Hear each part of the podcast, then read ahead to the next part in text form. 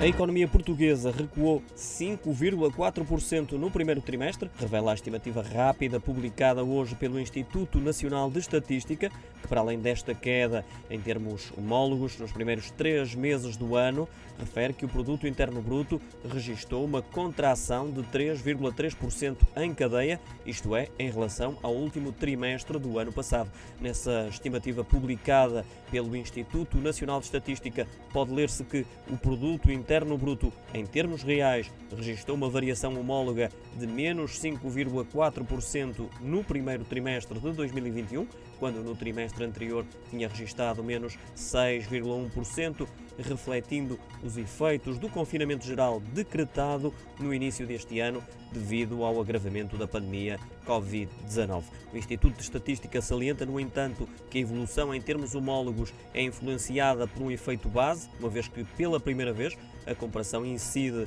sobre um trimestre já afetado pela pandemia no último mês. Isto significa que é utilizado como termo de comparação o mês de março do ano passado.